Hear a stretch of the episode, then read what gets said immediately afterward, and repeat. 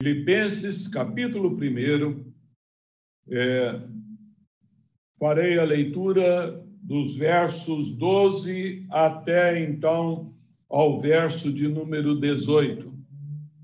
Você então tome aí a sua Bíblia, esse texto é muito precioso para a nossa vida.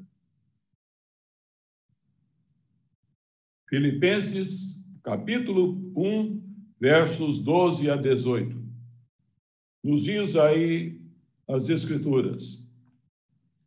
Quero ainda, irmãos, cientificar-vos de que as coisas que me aconteceram têm antes contribuído para o progresso do Evangelho, de maneira que as minhas cadeias em Cristo se tornaram conhecidas de toda a guarda pretoriana e de todos os demais.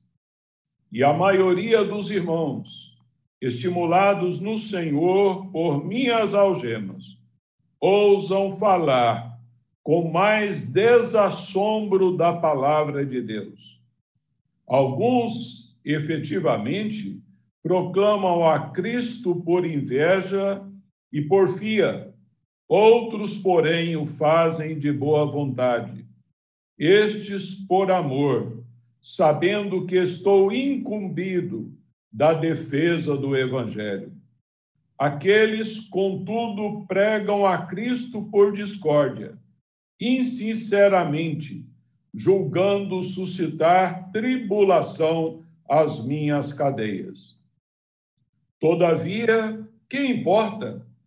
Uma vez que, que Cristo, de qualquer modo, está sendo pregado, quer por pretexto, quer por verdade, também com isto me regozijo. Sim, sempre me regozijarei. Louvado seja o Senhor por sua santa palavra. Nós vamos orar mais uma vez. Bondoso Deus, nós estamos, ó Senhor, no caminho estreito. O teu caminho, o caminho da tua vontade. E necessitamos, ó Senhor, extremamente que a tua palavra esteja a iluminar esta nossa caminhada dia a dia, momento a momento, Senhor para que possamos é, ser conduzidos a cada momento no desfrute de uma relação prazerosa com o Senhor, é, contemplando em todos os nossos caminhos, Senhor. Guarda-nos, ó Deus, e assim nós lhe rogamos que o mesmo Espírito que nos deu essa palavra vem agora é, abençoar-nos para que possamos compreendê-la para o nosso bem e a edificação de cada um de nós. Assim, nós oramos em nome do Senhor Jesus Cristo. Amém. Este texto da palavra de Deus, ele ah, é um texto em que o apóstolo Paulo fala muito de si mesmo. Provavelmente porque os irmãos da igreja de Filipos estavam preocupados com ele. Eles haviam enviado até um mensageiro para que chegasse e encontrasse o apóstolo Paulo. Eles tinham ouvido então relatos perturbadores sobre a vida então do amado pastor Paulo. E é, eles estavam assim profundamente preocupados, de maneira que eles não sabiam se Paulo já havia sido julgado, é, qual era a situação do apóstolo, se ele ainda estava vivo. E Paulo, então, é, põe aqui, por meio desta passagem, é, os filipenses a par da sua situação. Ele é, continuava lá, então, no cárcere romano, mas ele regozijava-se triunfantemente em Cristo Jesus. De modo que Paulo escreve ali, então, mandando notícias da sua situação. E assim, então, é, ele continua preso, ah, relata que o seu futuro é incerto, contudo, Paulo quer que eles saibam que, mesmo em meio a todas essas dificuldades, tudo contribuiu para o progresso do Evangelho de Jesus Cristo. Esses versos, no entanto, é, são aqui o testemunho pessoal de Paulo. Paulo quer que eles saibam, então, é, que ele está aqui erguendo os olhos para o mundo ao seu redor e examinando todas as coisas do ponto de vista do Evangelho. O apóstolo Paulo foca a sua atenção é, não em si, mas na proclamação do Evangelho. Na verdade, todo parágrafo vai chamar a nossa atenção para o Evangelho e a proclamação do Evangelho. Ah, o Evangelho que inspira aqui o apóstolo, e é, não importam ali as circunstâncias, o que importa para Paulo é que o Evangelho seja anunciado. E de modo que, é, por mais é, do que tudo, a, uma das grandes ambições do apóstolo Paulo era o desejo de, como missionário, pregar o evangelho em Roma. O centro do grandioso império romano Roma era a cidade principal, então, daquela época. E Paulo via se ele conquistasse, então, aquela cidade para Cristo, milhões de pessoas seriam alcançadas com a mensagem da salvação. Essa oportunidade era uma das prioridades do apóstolo Paulo. Em Atos 19, 21, ele diz: Depois de haver estado em Jerusalém, importa-me ver também Roma. Quando ele estava em Corinto, ele escreveu: Por isso, quanto está em mim, estou pronto a anunciar o evangelho também a vós outros em Roma. Na sua carta aos Romanos, ele externa o seu grande desejo de visitar os crentes de Roma. Diz ele em Romanos 1, verso 11: Porque muito desejo ver-vos, a fim de repartir convosco algum dom espiritual, para que sejais confirmados. Paulo desejava muito ir a Roma ali como evangelista, mas em vez disso, ele foi como prisioneiro. O verso 12 é, Paulo declarou: quero ainda certificar-vos, cientificar-vos, de que as coisas que me aconteceram têm antes contribuído para o progresso do Evangelho. O progresso do Evangelho em Roma se deu de uma maneira completamente inesperada. Paulo esperava viajar para Roma, ali então pagando a sua passagem e arcando com as despesas de viagem. Mas foi bem diferente. Paulo foi levado preso ali então, viajando às custas do Império Romano.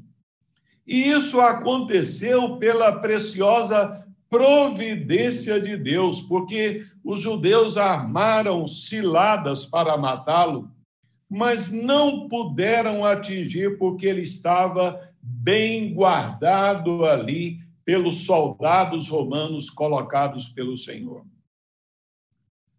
Pensamos que são as circunstâncias favoráveis que contribuem para o progresso, para a expansão do Evangelho. Mas nem sempre. O fato é que o Evangelho tem feito progresso contra dificuldades, grandes obstáculos e oposição. Mas o que Paulo afirmou aqui no verso 12 é que o evangelho progrediu apesar das circunstâncias. Mas que as circunstâncias adversas contribuíram para o progresso do evangelho. As circunstâncias adversas contribuíram para o progresso do evangelho. De modo que a viagem do apóstolo ah, conclui ele que, em meio a tantos imprevistos, foram proveitosas para a propagação do evangelho. De modo que nós temos aqui em Paulo uma vida que é voltada para o progresso do evangelho. E quando uma vida é voltada para o progresso do evangelho, esta observa e interpreta as circunstâncias ao seu redor com os olhos e propósitos de Deus. Vejam bem, quando alguém está enfrentando uma situação desesperadora, um momento de grande sofrimento, principalmente alguma dor constante, é muito fácil se tornar uma pessoa magoada, de mal com a vida, de mal com o mundo, de mal consigo mesmo e com as pessoas ao seu redor. E uma pessoa magoada, ela nunca é, então, uma pessoa alegre. Paulo é, deixa revelar aqui que ele conseguiu superar qualquer sentimento de mágoa e entendeu que todo o seu sofrimento foi causado para o progresso do Evangelho. A prisão, as aflições que sofreu, não o fizeram sentir que devia reclamar bem alto e esquecer e, e esperar então que outros tivessem pena dele pelos maus tratos que recebera. Nós sabemos como podemos nos sentir injustiçados quando alguém nos trata de forma injusta. Paulo ele dedicara a vida inteira dele ali somente para servir aos outros e anunciar o evangelho do Senhor Jesus ele poderia muito bem estar sentindo-se uma pessoa injustiçada. Entretanto, ele estava confinado ali sob acusação falsa por inveja e ódio diabólicos. Planos foram arquitetados para tirarem a vida dele. De fato, o livro de Atos nos diz que mais de 40 judeus chegaram a, ju a jurar que, se não o pudessem matar, cometeriam suicídio com greve de fome. Está lá em Atos 23, de 12 a 21. Tal foi a intensidade de ódio dirigido contra a pessoa do apóstolo Paulo. Estivera preso por dois anos em Cesareia o tratamento injusto do passado continuava no presente. Paulo ainda estava preso em Roma porque tinha apelado para César. Mas dois anos passariam. Contudo, o tempo ah, foi passando e ficou comprovado que todas estas coisas que lhe aconteceram no passado, mesmo as mais complicadas, visavam ali o bem. Em 2 aos Coríntios 11, 23 a 28, podemos tomar conhecimento de uma série de experiências é, às quais o apóstolo Paulo tinha sobrevivido. Ele diz: Falo como alguém fora de mim, muito mais em trabalhos, aprisionamentos, incontáveis açoites. Fui açoitado, então, muitas vezes, muitas vezes em perigo de morte. Cinco vezes recebi das mãos dos judeus uma quarentena de açoites. Três vezes apanhei de vara, referindo-se ao modo como os romanos açoitavam. Uma vez fui apedrejado. Três vezes o navio que eu estava viajando afundou. Uma dessas vezes passei 24 horas boiando no mar, em é, meio a perigos de ladrões, de salteadores, em meio a perigos entre os meus patrícios, os judeus, em meio a perigos entre os não-judeus, em perigos no mar, em perigos na cidade, no deserto, em perigos entre falsos irmãos. Mas Paulo é, conclui dizendo: tudo isso contribui para o seu próprio bem nas palavras lá de Romanos 8, 28, que todas as coisas contribuem para o bem daqueles que amam a Deus. O crente tem a palavra infalível e eterna de Deus para assegurar-lhe que, se realmente ele ama a Deus e foi chamado para compartilhar de seu divino propósito, só o bem pode resultar de todas as circunstâncias exteriores que afetam a sua vida. É semelhante ao que Isaías diz: Mas agora, ó Senhor, tu és nosso Pai, nós somos barro e tu o nosso olheiro e todos nós obras das suas mãos. À medida que Paulo observava seu mundo e experimentava tudo o que lhe acontecia, reconheceu o maravilhoso trabalho do oleiro que formava e moldava a massa flexível e receptiva ali do seu coração. É, Paulo ele não está aqui dizendo que ele gostou das circunstâncias. Ele não estava dizendo, olha, eu estou completamente feliz é, porque ah, então eu gosto de sofrer, eu gosto desses acontecimentos dolorosos. Não. Paulo estava dizendo, então, é, que eu avalio as coisas, as circunstâncias difíceis e ruins que me têm acontecido para o cumprimento de um propósito maior. Esse benefício era, esse propósito era a expansão do evangelho. Ao escrever aqui a igreja de Filipos, Paulo não enfatiza os seus sofrimentos, mas o progresso do Evangelho. O foco é o progresso do Evangelho. Paulo faz uma leitura do passado pela ótica da soberania de Deus. É, ali, então, entendendo que ele foi perseguido, açoitado, preso, mas em nenhum momento ele perdeu de vista a direção soberana de Deus sobre todos esses acontecimentos. Ele não considerou que os seus sofrimentos eram fruto do acaso.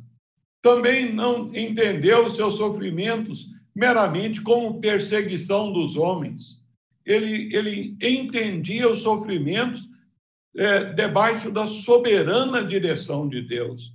Também não avaliou, não atribuiu seus sofrimentos ao diabo, então, como se as aflições viessem de Satanás, embora Satanás tenha tentado contra ele.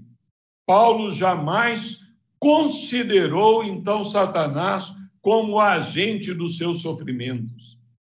É, ele entendia que quem estava no comando de, da sua vida, da agência, da agenda diária, então, é, da sua história, não era Satanás, não era o inimigo, mas era Deus que estava no centro do controle. Ao falar de sua prisão, Paulo ele não quer ali a empatia dos filipenses. Ele então de, almeja é o progresso do evangelho, de modo que o seu objetivo é que os leitores ali, os filipenses, se tornem mais confiantes e seguros para testemunhar do Senhor Jesus. Ele os põe a par de toda situação difícil, para que, em face à oposição do Evangelho, eles também se levantem e deem testemunho do Senhor Jesus. Esta é, comunicação, essas notícias de Paulo, têm o propósito de encorajá-los. De modo que o sofrimento de Paulo não foi nem corretivo, nem instrutivo, mas simplesmente um sofrimento permitido por Deus para que o evangelho pudesse se alcançar e avançar ali então é, em Roma. O relato de Paulo deveria ter o mesmo efeito sobre nós, irmãos. Diante, então, de quaisquer dificuldades ou resistências que estejamos enfrentando na nossa vida, nós devemos também é, aproveitar a oportunidade para a propagação do Evangelho. Precisamos estar convictos de que, sejam quais forem os obstáculos que venhamos a enfrentar, nós então estejamos reconhecendo que eles são oportunidades que nos são conferidas por Deus para testemunharmos do Evangelho. Deus pode usar todas as situações de oposição, de dificuldades, para fazer avançar a causa do seu reino. Talvez você esteja enfrentando dificuldades e lutas, então é, procure analisá-las. Como é que elas podem ser usadas por Jesus Cristo para o progresso do Evangelho?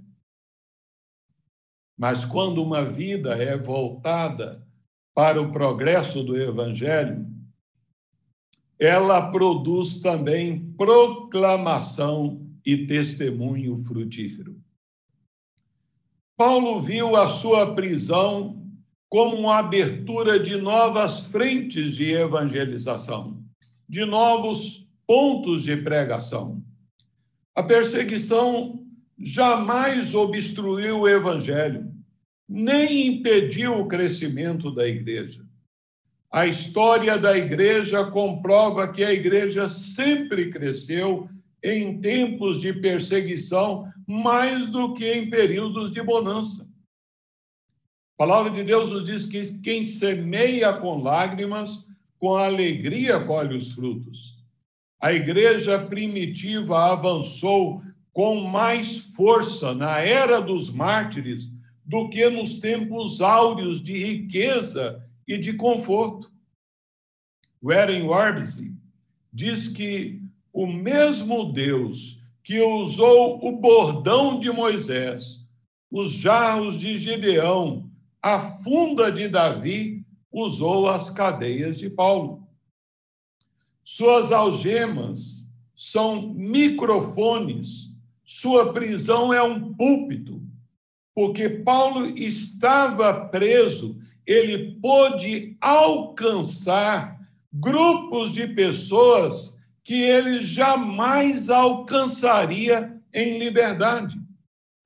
Foram as cadeias de Paulo que abriram então as portas para o evangelho.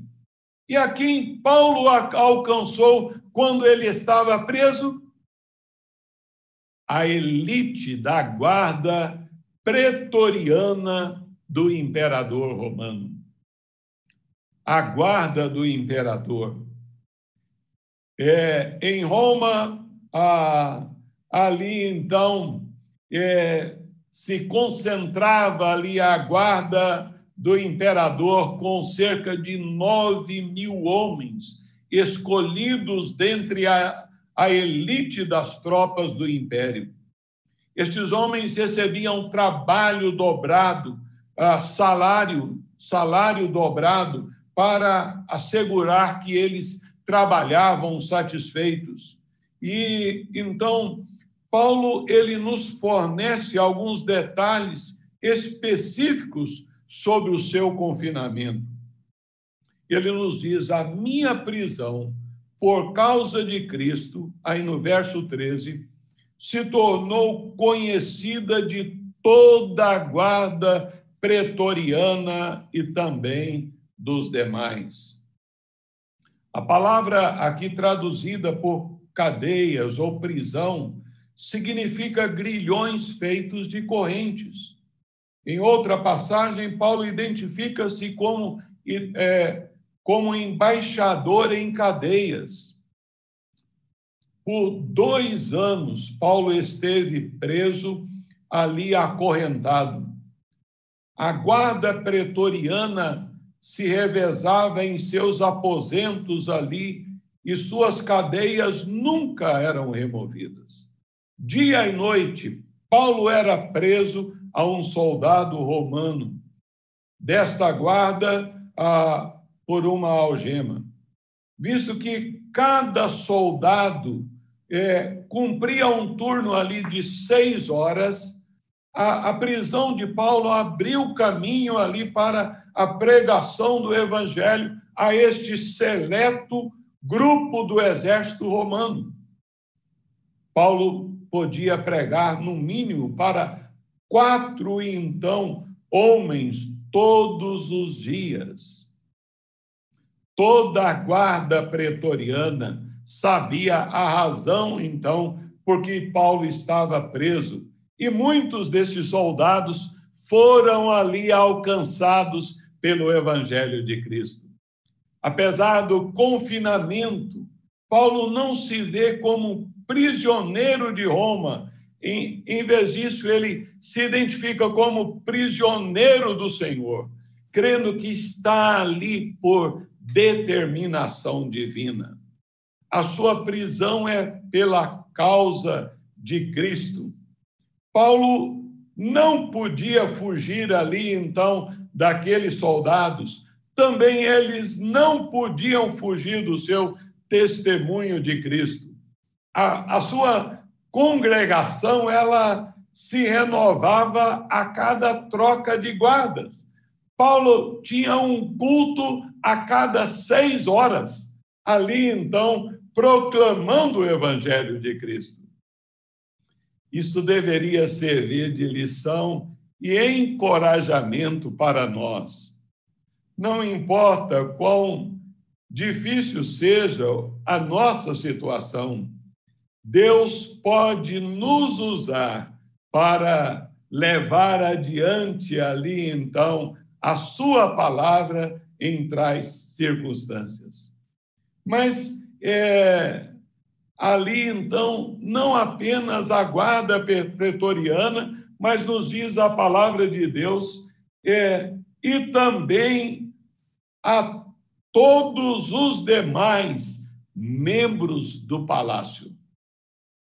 Além dos soldados, Paulo também evangelizou as demais pessoas que viviam ali no pretório.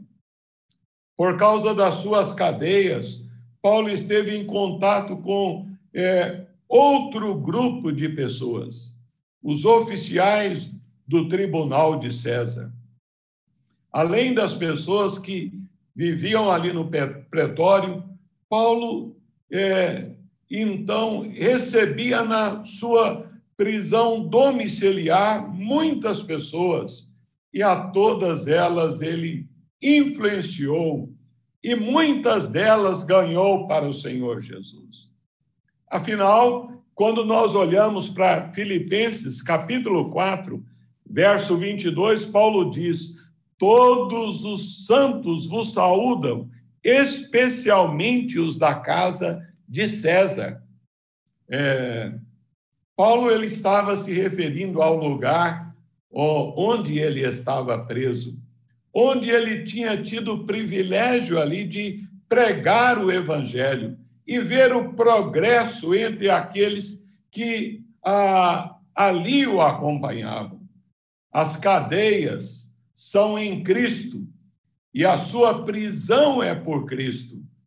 De modo que não só os guardas pretorianos aprendiam sobre Jesus e o Evangelho, como também ele acrescenta todos os demais. Sem contar que foi por meio desse período na prisão que o apóstolo escreveu as cartas que se tornaram imortais. Certamente o que mais contribuiu para o progresso do evangelho foram as cartas que ele escreveu da prisão. A carta aos Efésios, essa carta aos Filipenses, Colossenses, Filemon, que têm sido instrumentos de Deus para levar, então, milhões de pessoas aos pés do Senhor Jesus Cristo. Mas quando uma vida é voltada para o progresso do Evangelho, ela estimula os outros também para testemunhar. Os guardas que tinham ouvido ali de Paulo é, difundiam as novas que eles receberam. As pessoas também da casa de César. E os cristãos de Roma começaram a dar testemunho do amor e da graça do Evangelho de Jesus. Paulo explica que, ainda que, ah, em consequência dessa prisão, os crentes de Roma têm tido maior ousadia e coragem para falar de Cristo. No verso 14, aí nós lemos: a maioria dos irmãos, estimulados no Senhor por causa da minha prisão, tem mais coragem de falar destemidamente da palavra de Deus. Paulo, ele relata que é, eles dão seu testemunho do evangelho sem medo. Não mais se sentem hesitantes é, em mencionar o nome do Senhor Jesus Cristo, como provavelmente se sentiam antes nem tem medo de rejeição ou represálias. É interessante vermos que quando o apóstolo Paulo entrou em Roma, não era um prisioneiro que estava entrando em Roma, era o evangelho entrando na capital do império. O instrumento da mensagem estava algemado, mas o conteúdo da mensagem estava livre. Ralph Martins diz que os crentes de Roma descobriram uma nova fonte de energia nas algemas de Paulo. Não somente o evangelho era proclamado por Paulo em seus contatos na prisão, mas os seus esforços multiplicavam-se fora da prisão. As cadeias de Paulo foram um estímulo para a igreja de Roma. Paulo explica que os crentes de Roma dão testemunho de Cristo, estimulados pelo irmão, o apóstolo, que encontrava-se preso. Ali, então, eles encontraram confiança no Senhor.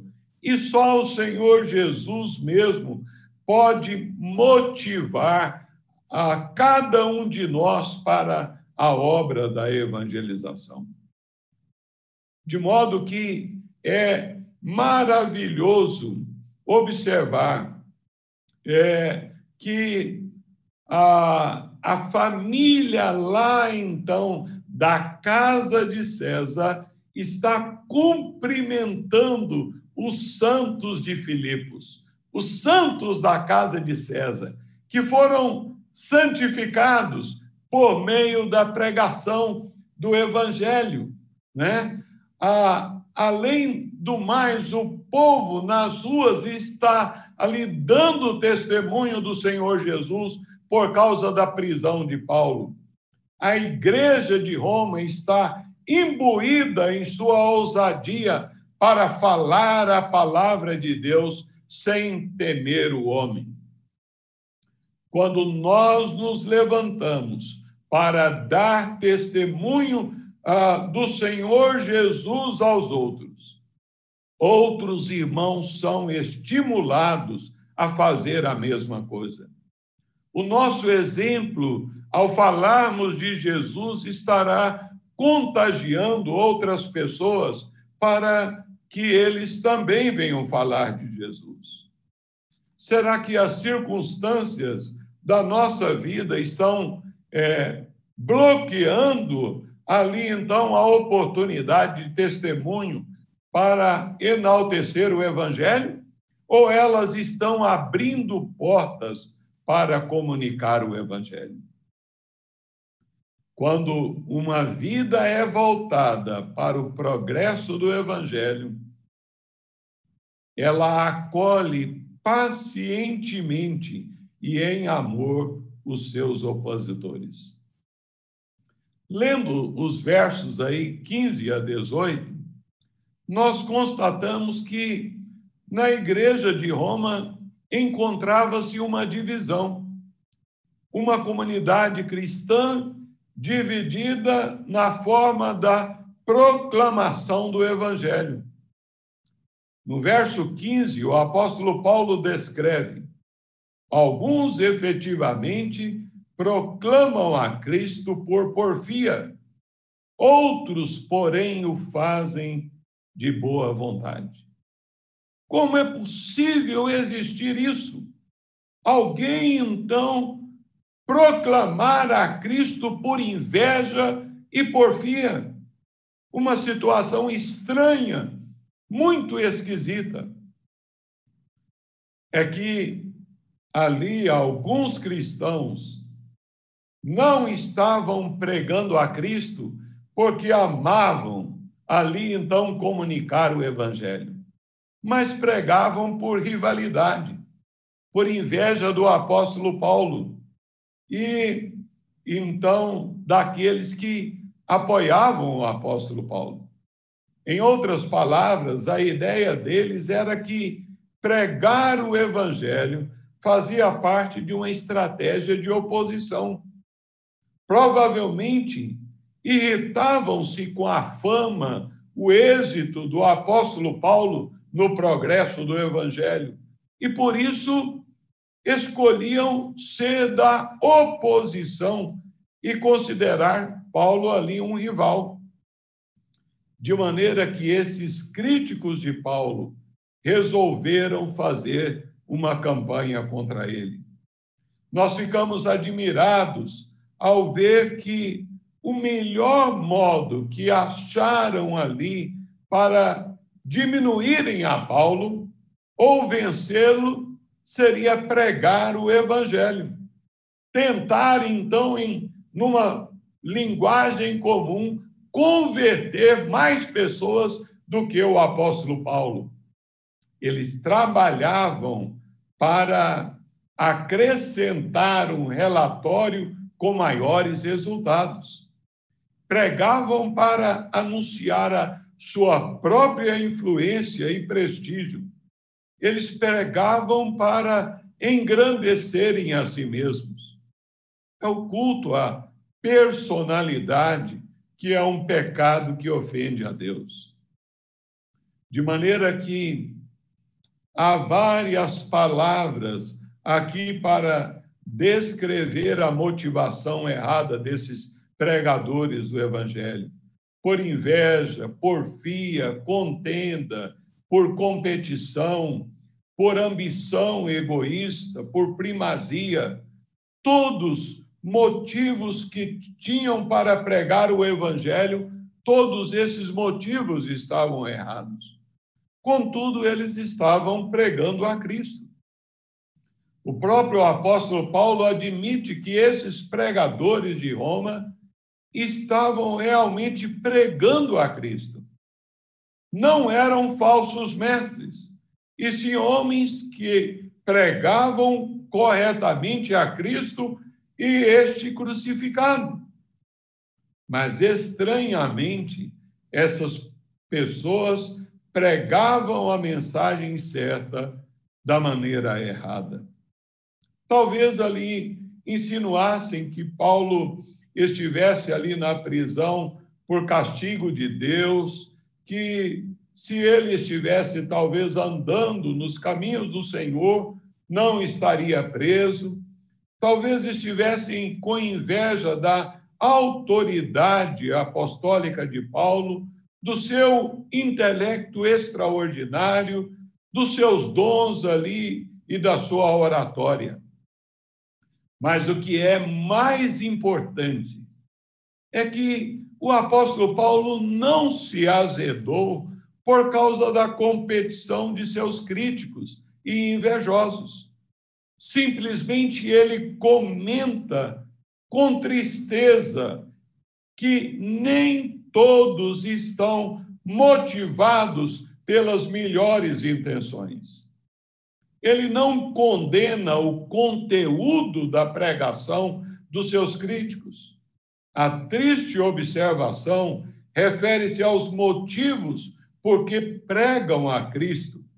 Eles têm uma doutrina certa, mas uma motivação errada. Revelando, então, uma sabedoria amorosa, Paulo não dá nome a esses críticos evitando que tome o caminho da maledicência. Paulo está ali indiferente a esses ataques contra si próprio. Sua única preocupação é com a pregação de Cristo. O foco de Paulo não está em si mesmo, mas em Cristo. Ele não se importava se alguns eram a favor dele e outros contra. Paulo não está construindo um império seu pessoal, ele está lutando para a expansão do evangelho. Desse modo, William Barclay, ele diz que Paulo não alimentava ciúmes ou ressentimentos pessoais. Se Jesus Cristo era pregado, não lhe importava quem recebia o crédito a honra e o prestígio. Uma frase curta que revela o ponto de vista do apóstolo Paulo está aí. Todavia, que importa? O que importa, na verdade, era que Jesus Cristo estava sendo pregado. E ele vai então concluir aqui dizendo: olha, que a sua reação era de alegria. No verso de número 18, Paulo diz: é, o que importa, uma vez que Cristo, de qualquer modo, está sendo pregado, quer por pretexto, quer por verdade, também com isto me regozijo, sim, sempre me regozijarei. Paulo não está alegre com os pregadores egoístas, mas ele se regozija com o fato de que eles pregam a Cristo, que eles anunciam ao Senhor Jesus. Paulo sabia alegrar-se voluntária e espontaneamente nas circunstâncias difíceis e mantinha ali a certeza de que qualquer dificuldade futura não haveria de afetar então a sua alegria em Cristo. Ele diz: Olha, sempre me regozijarei. Por isso que lá no capítulo 4, versículo 4, ele vai nos dizer: alegrai-vos sempre no Senhor. Paulo ele reafirma a sua alegria constante no Senhor, porque é, ele só podia regozijar-se no fato de que o nome do Senhor Jesus ele estava sendo proclamado pelo evangelho apresentado. De modo que nós temos aqui na vida do apóstolo Paulo uma vida que é voltada para o progresso do evangelho. De que forma nós podemos ver uma vida voltada para o progresso do evangelho? Ali, então, é, considerando que todas as adversidades, as prisões, os sofrimentos, eles contribuíram para a propagação do Evangelho. Como é que você, meu irmão, minha irmã, interpreta as circunstâncias difíceis que têm acontecido com você? Você pode ver, então, nelas a oportunidade da pregação do Evangelho do Senhor Jesus? Você tem falado do Senhor Jesus? Quando uma vida é voltada para o progresso do Evangelho, ela então produz proclamação e testemunho frutífero. E estimula também a outros a testemunharem do, do Senhor Jesus. Assim, nós podemos verificar que uma vida é, voltada para o progresso do Evangelho não é uma vida cheia de ressentimentos ou mágoas, mas é uma vida que alegra-se com o avanço do Evangelho no coração e na vida de cada pessoa que é alcançada pelo Senhor Jesus.